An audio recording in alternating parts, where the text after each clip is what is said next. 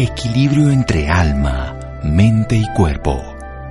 Bienvenidos a Sanamente, la cita con el bienestar.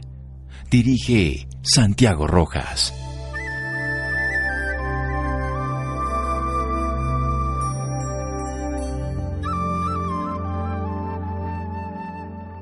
La ciencia es una forma de pensar mucho más allá que un cuerpo de conocimientos. Carl Sagan. Buenas noches, estamos en Sanamente de Caracol Radio. ¿Para qué investigar?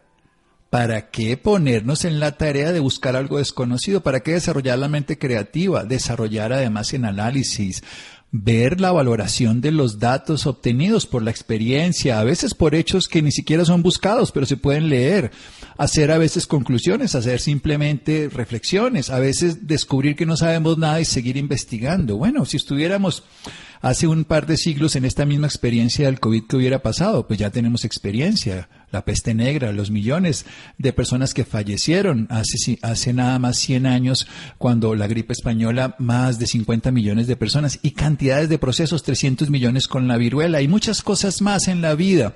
Hay que investigar y por eso es tan interesante saber en qué va la investigación científica en el tema que a mí me compete en este programa de la salud. A propósito de un encuentro nacional de semilleros que ha ocurrido en los últimos 12 años. Vamos a hablar con Arley Gómez López. Él es médico, cirujano y biólogo con maestría en biología molecular y biotecnología. Doctorado en ciencias biomédicas y postdoctorado en nanotecnología aplicada al área médica. Experiencia certificada de más de 25 años como investigador en el área clínica molecular y biomédica de las enfermedades infecciosas. Profesor de medicina en, pregrado y posgrado o sea, como estudiantes de medicina y como ya especialistas. Experiencia en cargos directivos en diferentes empresas privadas y públicas y evaluador de proyectos de investigación médica y biomédica y de programa de becas doctorales aquí en Colombia en Colciencias y experiencia en el relacionamiento estratégico en redes académicas y científicas en otros países como son Estados Unidos, la Unión Europea y Australia en inglés, en francés y en español, idiomas que también trabaja. Y actualmente es director de la División de Investigación de una querida universidad, la FUX, Fundación Estaria Ciencias de la Salud desde junio del 2016. Aquí lo tenemos nuevamente y nos honra en el programa. Doctor Arley Gómez, qué gusto, buenas noches. Tiago, muy buenas noches. El gusto es para mí poder estar de nuevo en este programa con toda la audiencia, tratándole de compartir otra pequeña experiencia que ha sido, entre otras, muy linda. Muy linda, porque usted me estaba contando antes de empezar el programa sobre este encuentro de semilleros, pero le voy a hacer esa pregunta que yo de alguna manera la empecé a contestar a mi manera. ¿Cuál es el sentido de investigar? ¿No, no se queda la gente contenta con lo que tiene? Pues siempre la curiosidad, el cuestionarse ha sido una actitud propia. Desafortunadamente a veces cuando masificamos la forma en que transmitimos el conocimiento, pues muchas veces se limita esa capacidad.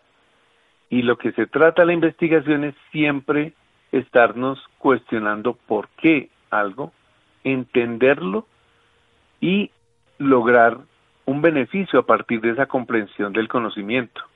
Idealmente un beneficio no personal, sino un beneficio para el entorno, para la comunidad, para el país y, ¿por qué no?, para el mundo también.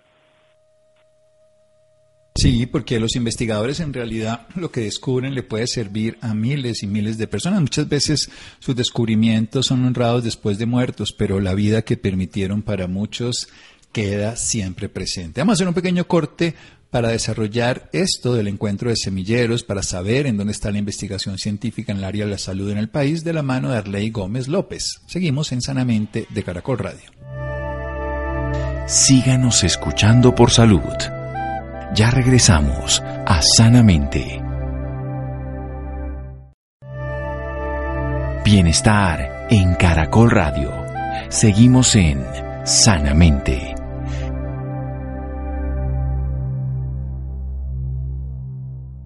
Seguimos en Sanamente de Caracol Radio con un aspecto en nanotecnología, investigador, científico, políglota, inglés, francés, español, director actual de la División de Investigaciones de la Fundación Unisaria de Ciencias de la Salud, médico y además biólogo con maestría en biología molecular. Arley Gómez López nos acompaña.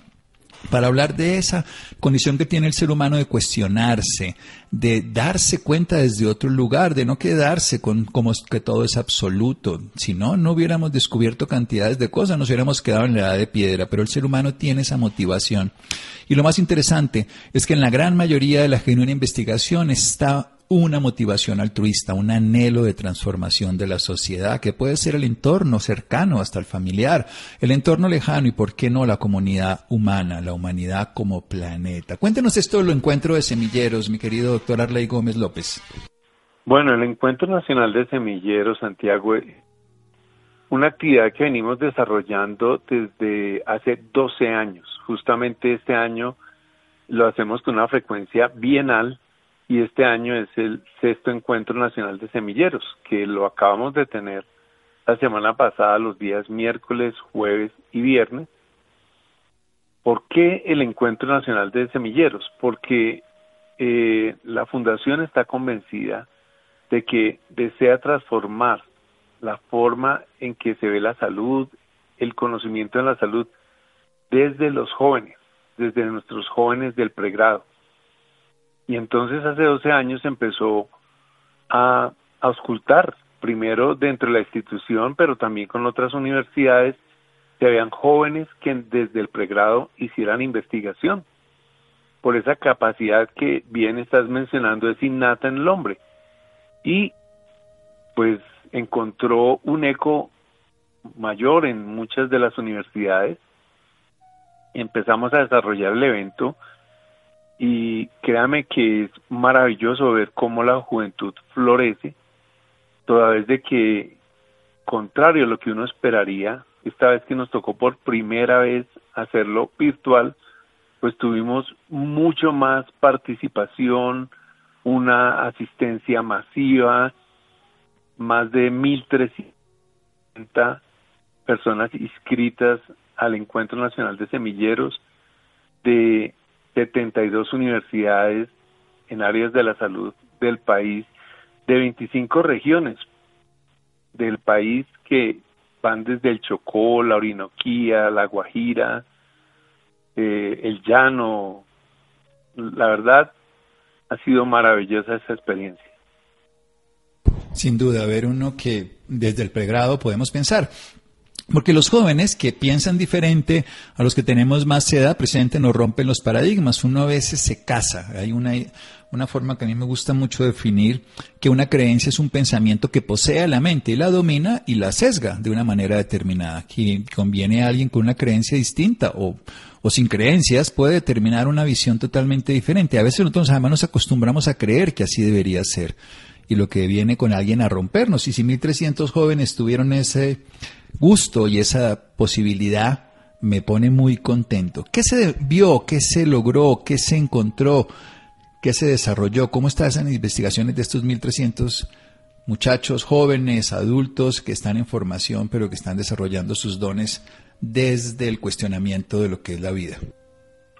Pues ellos son jóvenes voluntaria, espontánea, y por ese don que tienen de cuestionarse incluso lo que se les enseña para tratar de renovar ese conocimiento, pues enviaron 764 trabajos de investigación. Eso es una cantidad inmensa, dadas también las limitaciones que tenemos en, en el país para hacer investigación científica. Pero los jóvenes siempre están con ese motor de desarrollo y de estas 765 investigaciones que enviaron ellos, pues eh, obviamente ha habido un conflicto por parte de jurados en la cual finalmente acogieron 640 trabajos y terminamos con diferentes eh, exposiciones en temas de genética, de biología molecular, de enfermería, de áreas quirúrgicas, de áreas de todas las especialidades médicas como medicina interna, eh, cardiología, nefrología, para nombrar algunas, pero también hubo de medicina veterinaria, de salud pública, de ciencias de la rehabilitación, de neurociencias, de la salud sexual y reproductiva, de salud oral e incluso eh, de tecnologías de la información y la comunicación en salud.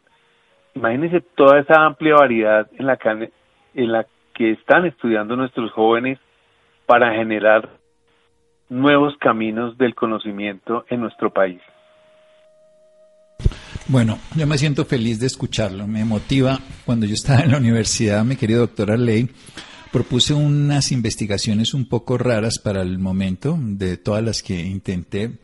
Una salió, pero hice muchos, muchos proyectos, incluso también en el rural, y bueno, a mi manera he ido haciendo investigaciones, pero me llama la atención que ahora se pueda. Pues yo me gradué ya hace bastantes años y no se podía. Ahora saber que en los últimos 12 años, seis encuentros, 1.300 jóvenes, 764 eh, trabajos de investigación, 640 aprobados y todas las áreas de la vida. Quiero que me cuente, después de un pequeño corte, qué encontró de interesante, hacia dónde van estas propuestas y cómo está la investigación científica en el área de salud en el país porque a veces pensamos que tenemos que traer todo importado y puede ser que haya muchas cosas útiles, hay cosas que a todos nos interesan. Por ejemplo, toda esta información sobre el COVID es de dominio público, ni siquiera se queda guardado en la revista ni nada, sino que cualquiera puede acceder si tiene la capacidad de entenderlo, que a veces es un error cuando leemos sin el conocimiento previo para identificar lo que se está diciendo y lo malinterpretamos.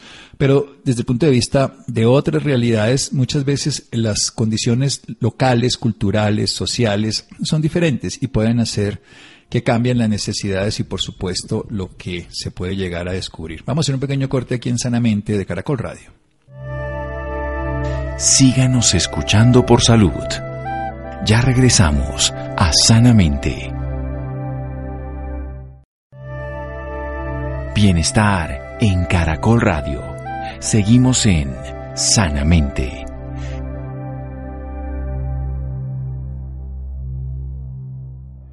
Seguimos en Sanamente de Caracol Radio. Arley Gómez López, médico cirujano y biólogo con maestría en biología molecular, nos habla desde su experiencia, además de que ha estudiado y se ha dedicado a la nanotecnología, ha sido profesor, docente universitario, pregado y posgrado, y nos está hablando del Encuentro Nacional de Semilleros, que es de, hace 12 años, este sexto encuentro que se realizó recientemente, 1.300 jóvenes de todo el país, 72 universidades de ciencias de la salud, 25 regiones de Colombia, 164 trabajos de investigación, 640 trabajos realizados en áreas como la salud oral, la sexualidad, la salud pública, todo el tema de neurociencia, la genética, medicina interna, cardiología, nefrología, cirugía, incluso veterinaria y rehabilitación, entre muchos otros temas más. Cuéntenos algunas de esas investigaciones para que nos emocionemos, doctora Ley Gómez López. Bueno, eh, Santiago, yo quiero contarte en qué consiste si me permites, antes el ejercicio del encuentro. porque siempre yo pienso que un buen discípulo tiene un excelente mentor detrás de él. Y cuando un mentor hace esa función que es transmitir, compartir las experiencias, el conocimiento, de una manera sencilla, clara, cálida, transmitiendo también el entusiasmo a los jóvenes, pues los resultados son maravillosos. Entonces nosotros lo que hacemos es que en la primera sesión de la mañana tenemos conferencistas nacionales e internacionales. Ellos son la referencia de que entonces tuvimos por ejemplo a la doctora Leticia Marín de Italia, una psicóloga e investigadora, que nos hacía una comparación bastante interesante cómo era el comportamiento de los latinos frente a las normas del COVID en Italia y cómo es en Latinoamérica. Los mismos latinos. Increíble. Cambian el están en otra zona, en otra cultura. Eh, pero también tuvimos ejemplos de uno de nuestros egresados, el doctor Carlos Eduardo Jiménez Cañizales, quienes eh, médico eh, egresado de medicina interna y eh, residente de endocrinología de la FUX. Él es una de esas semillas que desde los semilleros hace más o menos 20 años ha venido trabajando y sigue haciendo investigación y mostró cómo desde que está en el pregrado se motivó a investigar. también teníamos, por ejemplo, la doctora Paula Alejandra Ospina de Canadá, una fisioterapeuta, que nos habló de los efectos de la fisioterapia en niños y adolescentes con desarrollar neuropatías periféricas por quimioterapia en procesos de cáncer.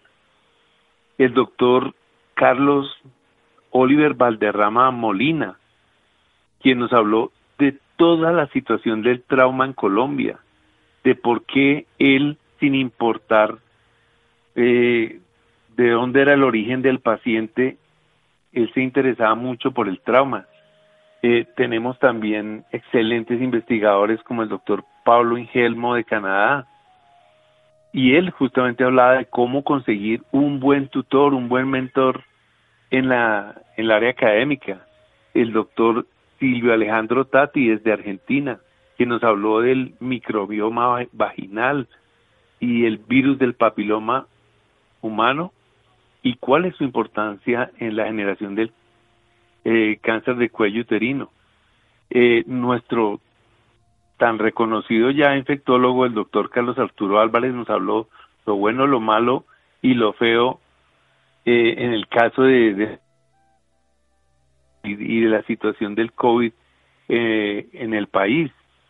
El doctor Carlos Pérez Vélez desde Estados Unidos, él es de la Universidad de Antioquia, nos contó cómo sin haberse propuesto, digamos, como proyecto de vida investigar a fuerza de tratar de generar respuestas en tuberculosis, terminó trabajando con la Universidad de Colorado, con el National Jewish Medical Center, y como ahora es docente del Departamento de Infectología de la Universidad de Arizona. Eh, también estuvo la doctora Beatriz Pizarro, eh, hablando de las experiencias de investigación eh, con estudiantes en un grupo, una red que se ha formado para recoger la mejor evidencia médica en la toma de decisiones clínicas. Ella está en Ecuador con el doctor Andrés Viteri, pertenecen a la red Cochrane. Estos jóvenes, estos conferencistas, porque son todos personas que a pesar de su alta experiencia, sus publicaciones son jóvenes, le participaron con una sencillez, pero también con una manera cálida de, a los jóvenes, cuáles fueron sus dificultades para alcanzar el nivel que han tenido en el día de hoy. Entonces, en la mañana teníamos estas conferencias y por la tarde, o mejor no, desde las 11 de la mañana, porque imagínense, exponer 516 trabajos en tres días no es una tarea fácil los jóvenes lo hacían a través de eh, los medios de tecnologías de información y la comunicación en póster y también en presentaciones de video.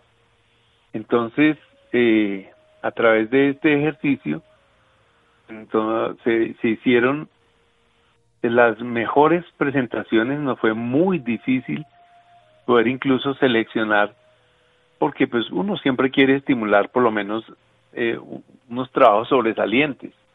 Yo les decía para eh, parte del evento, en uno de los paneles, aquí no hay ganadores, todos son ganadores porque son unas personas diferentes que se atreven a presentar sus investigaciones, sus resultados, a ponerlos a la crítica. Y pues bueno, ya te contaré cuáles son los temas ganadores. Bueno, pues yo quedo emocionado hoy escuchando cada una de las cosas. Solo nos ha dado los, los titulares, pero cuéntanos, por ejemplo, esto del microbiota, de la, del microbioma, de, de, las bacterias en la vagina y su relación con el virus que genera una enfermedad que hoy conocemos como cáncer de cervix, que es de las pocas enfermedades que tenemos una causa tan directa de origen biológico. Me refiero no químico, tóxico, ambiental o radiación, sino biológico. ¿Qué encontró este investigador? El doctor Alejandro Tati de la Argentina ha venido trabajando caracterizando el microbioma a nivel vaginal. En términos muy sencillos, lo que ha encontrado es que cuando hay una destrucción por jabones, por distintos productos que a veces utilizan o, por otras razones de ese microbioma se pierde el control. Y esto nos trae al recuerdo una de las eh, investigaciones que fue motivo también de premio Nobel, además del descubrimiento del virus del papiloma humano, y es las bacterias siempre se les había dado como un rol eh, maligno de invasión en el cuerpo. Nos mostraba cómo nosotros tenemos eh, tantas bacterias en el cuerpo, pero especialmente a nivel vaginal, que son las encargadas de custodiar que otros microorganismos no colonicen ese ambiente. Entonces eh, manifestaba que cuando se cambia ese microbioma, eh, es más fácil la penetración del virus del papiloma y se aumenta la susceptibilidad al cáncer del cuello uterino. Él incluso como hoy se están hacer trasplantes, es decir, volver a implantar el microbioma que era benéfico y pero que pues está todo por conocer porque digamos él también mencionaba que cuando hay un microbioma unas bacterias se comunican con otras y hacen digamos un ambiente un pH que es lo que evita que se colonice por otros microorganismos. La verdad eh, él no sé si era muy extrema su afirmación pero decía somos animales en un mundo de bacterias, de cierre, digámoslo así. ¿Por qué? Pues porque nosotros tenemos más de 5 kilos de bacterias en nuestro organismo. Y la gente no pensaría que eso sucede, pero esa fue parte de la enseñanza del doctor eh, Alejandro Tati.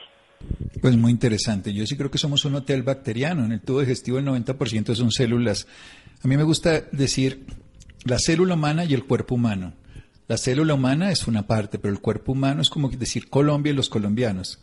Colombia tiene argentinos, uruguayos, japoneses, chinos, bueno, afganos ahora y todo.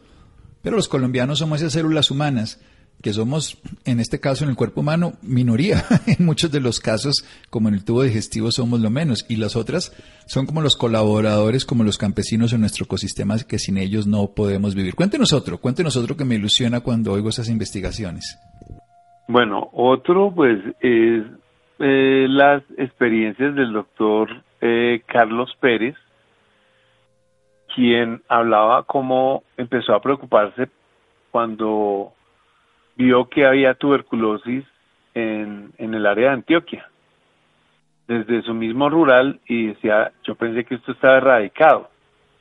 Y pues recordemos que la tuberculosis es una enfermedad que la denominan reemergente. Yo creo que no es que sea reemergente, lo que pasa es que nosotros en un momento dado nos olvidamos de ella y lo que emergió fue a nosotros la memoria que no la hemos erradicado.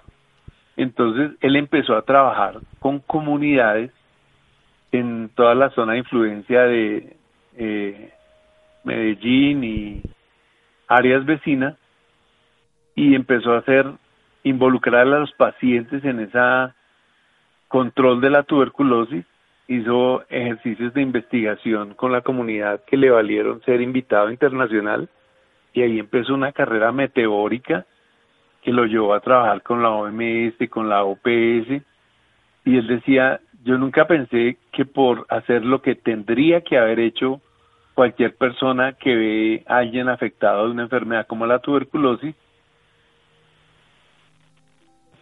y esto me siguió maravillando, y él contaba eh, experiencias en Buenaventura, en eh, la India, en África, donde él literalmente se metió con las comunidades para hacerles entender cómo podría hacerse un control de la tuberculosis. Entonces, eh, después se dedicó al tema de resistencia en tuberculosis, que es una de las grandes preocupaciones, y eso es lo que hace también en la Universidad de Arizona, donde estudia cepas que son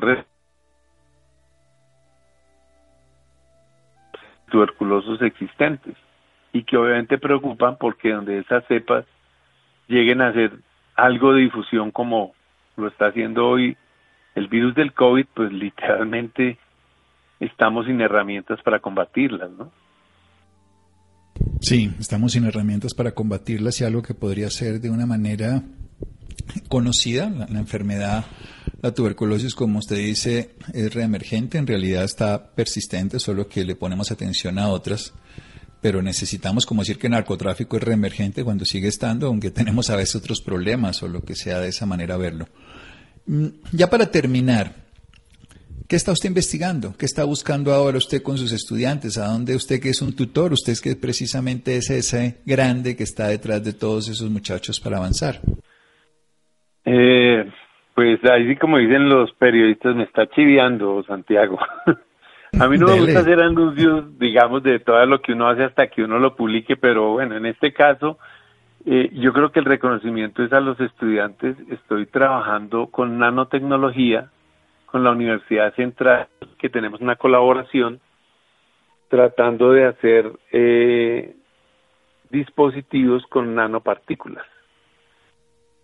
Nanopartículas se pueden hacer, tú puedes hacer lo que llamamos un dopaje sobre el papel de láminas de oro que son de átomos de grosor y sobre ellas colocar péptidos que son partes estructurales eh, moléculas de un microorganismo o de un receptor. Entonces nosotros lo que estamos es aprendiendo a ver cómo sobre esas películas pegamos esos péptidos. ¿Para qué? Para poder detectar nanopartículas, enfermedades de una forma en tiempo real prácticamente. Eso es lo que estamos haciendo con estudiantes. Tengo también un grupo de estudiantes de colegio. Yo soy un convencido de que la ciencia uno debería exponer al aprendizaje de la investigación al niño desde la primaria, el bachillerato, hacer esa escuela, obviamente nuestros jóvenes de semilleros, pero no solamente para que sean en el área de la salud, sino para que entiendan que a través de la ciencia se puede lograr el bienestar y un desarrollo en equilibrio con la naturaleza para la calidad de vida de las personas. Entonces, eh, en, el colegio que estamos trabajando con eh, las niñas están también entendiendo el concepto de nanopartículas y su uso en el área médica. Y ellas conocen mejor que muchísimos eh, personas ya profesionales en la salud cómo funcionan las vacunas en COVID, por ejemplo, con nanopartículas. Ellas son realmente muy motivadas y son como una esponja, absorben todo el conocimiento y quieren más y más y por qué esto, pero no enséñenos esta otra situación, pero así hay también otros colegas, el doctor Carlos Castro, que ha sido también adalid de el Encuentro Nacional de Semilleros, eh, pues él tiene iniciativas, por ejemplo, uno de los trabajos ganadores fue el uso de eh, anticonceptivos o anovulatorios en, en los jóvenes, ¿sí? Entonces, eh, él está eh, por ejemplo, experiencias, percepciones y significados de los jóvenes sobre prácticas de sexualidad y anticoncepción. ¿Sí?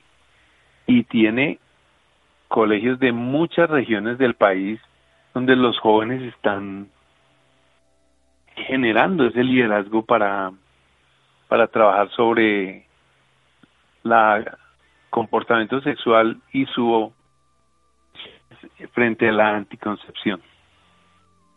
Bueno, excelente. Investigar, investigar. La vida requiere siempre cuestionarse, requiere ver unas opciones, pensar en el bien común, desarrollar las ideas y sobre todo permitir que las mentes jóvenes que tienen visiones distintas de la vida permeen la sociedad y nos muestren una manera revolucionaria desde el punto de vista del servicio y la transformación al buen, al bien común, al buen uso de la ciencia y la tecnología. Estamos a puertas de crisis todo el tiempo. Bienvenidas todas las nuevas investigaciones. Doctora Ley, ¿dónde podemos saber más al respecto de este encuentro de semilleros, saber más de las investigaciones, aprender al respecto y seguirlo a usted? ¿Qué más podemos tener esa información? Pues eh, justamente eh, en la página de investigación de la Fundación Universitaria de Ciencias de la Salud nos pueden seguir y allí pueden ver nuestros trabajos ganadores que en breve pues le mencionaré simplemente de qué universidades y el título del trabajo fueron, por ejemplo, en presentación oral, el mejor fue sobre cambios inducidos en el aprendizaje espacial con la expresión de proteínas y genes asociados con actividad dependiente de mielinización. Imagínense ese trabajo hecho por eh, jóvenes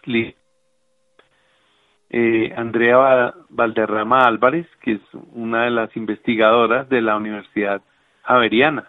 También tenemos trabajos de la Universidad de Cartagena sobre la percepción de soledad y trastornos del sueño en mujeres adultas colombianas eh, durante la cuarentena debido a la pandemia, o factores de riesgo asociados a leptospirosis humana en el departamento de Córdoba eh, de la Universidad de Córdoba, por el grupo de Virginia Consuelo Rodríguez, eh, otro sobre experiencias, eh, ah bueno, ya te voy a mencionar de sexualidad, había demencia priónica como causa de demencia rápidamente progresiva, una serie de casos en clínicas de Colombia, de también la Universidad Ariana, en este caso de la sede de Cali. Esto para mencionarte algunos de los trabajos ganadores pero la verdad, otra cosa que a uno lo deja muy feliz es el nivel que han alcanzado. Hace 12 años los trabajos eran más como revisiones narrativas de la literatura, descripciones, a veces de enfermedades. Ahora ya los jóvenes hacen trabajos sobre genética, marcadores moleculares, eh, otros aspectos clínicos, epidemiológicos, e incluso había trabajos sobre nanopartículas un trabajo que a usted lo apasiona y que a mí me parece ciencia ficción, pero hoy en día es ciencia y tecnología. Miremos las vacunas. Arley, muchísimas gracias. Entonces, ¿dónde lo seguimos a usted? En, pues por lo pronto a través de la página de la Fundación Universitaria de Ciencias de la Salud, en investigación, pero usted me ha dado una idea muy buena, debo reconocerlo. Me están solicitando que haga un blog sobre nanotecnología. Por favor, por favor, yo lo voy a leer, pero me tiene que contar para que aprendamos. Sobre cuál va a ser el cambio en la medicina desde la nanotecnología y poder explicar muchas de esas cosas. Entonces, estoy tratando de acompañarme por un equipo porque sé que esto requiere un gran trabajo, una actividad constante y mantenerlo muy actualizado. Entonces, le estaré contando acerca de ese nuevo, esta nueva actividad. Bueno, doctora Ley Gómez López, muchas gracias. Biólogo, médico, con maestría en biología molecular y nanotecnología, biotecnología, doctorado en ciencias biomédicas y de la Fundación Universitaria Ciencias de la Salud, donde pueden encontrar toda su investigación y ojalá tengamos ese blog disponible. Descanse, doctora Ley. Bueno, Santiago, un buen descanso y un gran saludo para todos los oyentes. Muy bien, seguimos en Sanamente de Caracol Radio. Síganos escuchando por salud. Ya regresamos a Sanamente. Bienestar en Caracol Radio. Seguimos en Sanamente.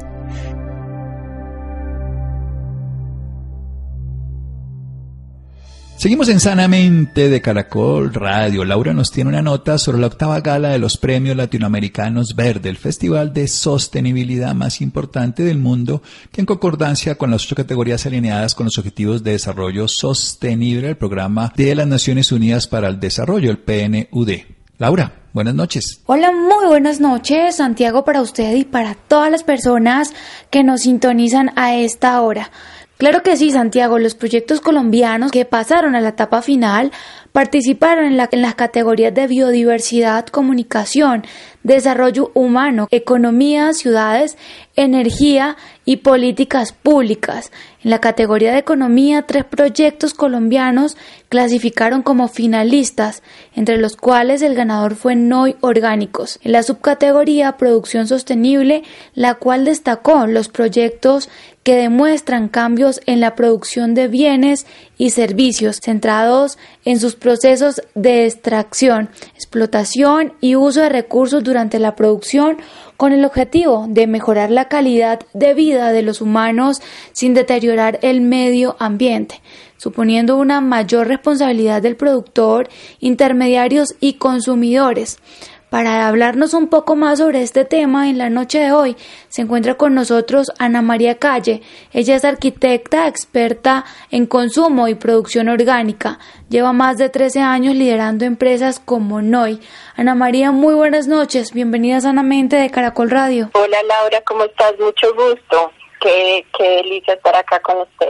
Bueno, Ana María, para iniciar, háblenos un poco de los premios Latinoamérica Verde. Bueno, te cuento, son fueron creo que 1.700 participantes a nivel Latinoamérica, habían algunos de, de, Norteamérica, pero más que todo Latinoamérica. Y pues nosotros finalmente, después de una selección difícil y complicada, quedamos de primer puesto en producción sostenible lo cual nos hace pues muy felices de este reconocimiento eh, digamos que nos, nos ayuda a, a seguir adelante y seguir con este proyecto que nos apasiona tanto. Bueno, Ana María, como lo mencioné anteriormente, Noy Orgánicos participó en la categoría Economía y subcategoría Producción Sostenible. Háblanos un poco de NOI, ¿de dónde nace esta idea? Bueno, eh, te cuento un poquito de NOI. En NOI queremos ayudar a las personas a tener una vida más vital naturalmente. Esto lo hacemos por medio del consumo de vegetales pulverizados orgánicos que cultivamos nosotros eh, en Calera, entre Calera y Huasca, en un lugar muy privilegiado donde hay unos bosques increíbles que son el, nuestra razón de ser. Nosotros por cada tarro que vendemos o por cada pedido que vendemos, sembramos un árbol en nuestro hermoso páramo de Chingaza y tenemos, digamos, una reserva natural que cada año vamos creciendo y creciendo.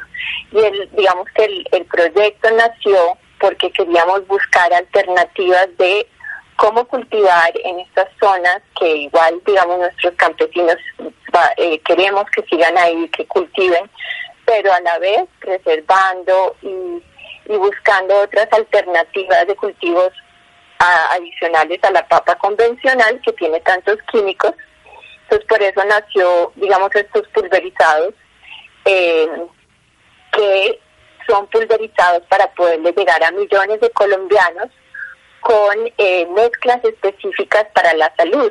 Entonces eh, están los super verdes que son para la digestión, están los super rojos que son para mejorar como los niveles de energía y el rendimiento mental y el wheatgrass que te ayuda a, alcalinizar la sangre, a combatir, combatir cuando estás enfermito, combatir, como tener mejores defensas y así. Ana María, esto es algo súper importante, ya que en estos momentos el mundo está en una crisis de contaminación terrible. ¿Qué le dice usted a todas las personas o empresas que no están haciendo nada para ayudar al planeta? Bueno, yo, yo les doy ánimo en el sentido de que sí se puede tener eh, negocios, sí se puede tener producciones y también a la vez se puede devolverle a la tierra. Digamos que el lema de Noy es nosotros cultivamos y cosechamos los vegetales, pero siempre le devolvemos eso que le quitamos en esa cosecha al suelo y, y al medio ambiente. Entonces, y lo mismo con cuando estamos produciendo nuestros tarros para empacar las cosas, siempre estamos buscando mejores empaques para que sean reciclables, siempre siempre hay una manera de hacer las cosas mejor. Entonces, entonces en estas empresas yo invito a las empresas grandes, a, a las que ya están, ya son rentables, a que pongan en su granito de arena y que también apoyen al medio ambiente y devuelvan lo que le están quitando a, a nuestros recursos naturales. Claro que sí, algo súper importante. Bueno, y háblenos un poco del proceso de este premio, cómo fue todo, cuántos proyectos estaban participando y cómo se sintieron ustedes cuando ganaron. Bueno, como te contaba, fueron 1.700 proyectos, eh, 19 categorías. Entre esas estaba nuestra categoría que es producción sostenible. Eh, habían otras categorías muy relevantes que también seguramente son muy importantes para el medio ambiente y para la para el tema social.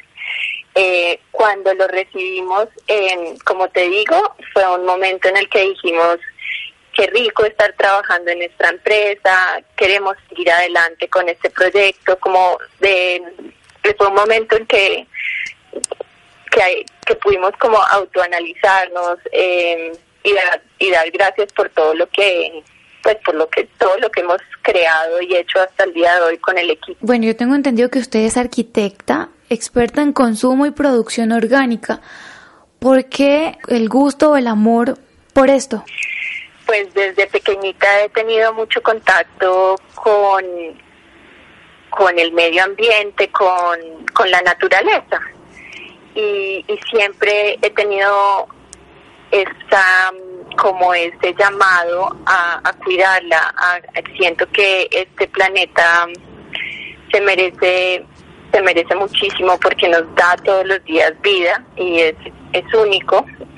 Entonces, entonces a pesar de ser arquitecta, siempre me gustó la arquitectura sostenible, la arquitectura verde y, y como teníamos el privilegio de, de, tener este terreno que te cuento que está al lado del páramo de Chingaza, colinda con el pues tiene cuatro nacederos, pues yo creo que mm, al tener esta esto este lugar nos dimos cuenta que también teníamos un deber, ¿no? Un deber de cuidarlo, un deber de pronto de comunicarle a los a, todos los otros eh, campesinos de la zona que sí se pueden hacer las cosas de manera limpia, que sí se puede cultivar y aparte sembrar al lado, em, que los árboles no hay que tumbarlos.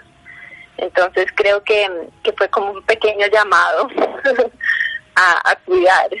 Bueno, y ya que estamos hablando de este tema, ¿qué le dice o qué consejo le da a todas las personas que nos están escuchando en este momento sobre la contaminación? Bueno, eh, yo creo que también una de las cosas que podemos todos poner, eh, para poner nuestro granito de arena, es buscar estas empresas, estos productos que sean limpios, que sean orgánicos como no orgánicos, em, que, que uno tenga la trazabilidad y sepa, bueno, estos, estas personas están cultivando en este lugar, mm, están utilizando estos procesos, eh, y de pronto si no quieres ir hasta hasta la hasta la huerta o hasta el lugar donde se producen estas cosas en los en los supermercados buscar las etiquetas eh, que están certificadas USDA y hacer la tareita.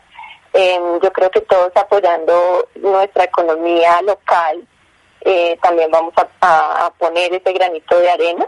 Mm, y pues y también cuidándonos a nosotros mismos con productos que estén limpios, que, que sepamos con certeza que, que sí están que sí están limpios. Claro que sí. Bueno, ¿y dónde pueden encontrar más información de NOI las personas interesadas?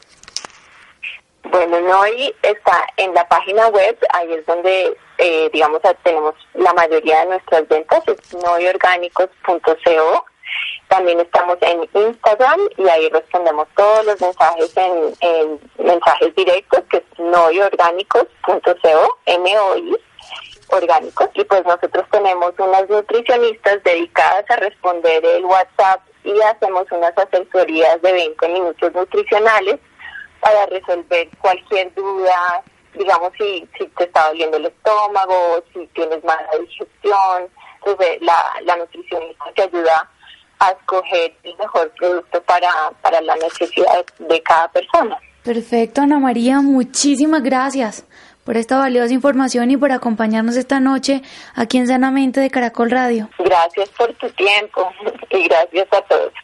Gracias, querida Laura. Muchas gracias, Fer, Ricardo Bedoya, Jessy Rodríguez. Gracias, Freddy. Quédense con una voz en el camino con Ley Martin. Caracol piensa en ti. Buenas noches.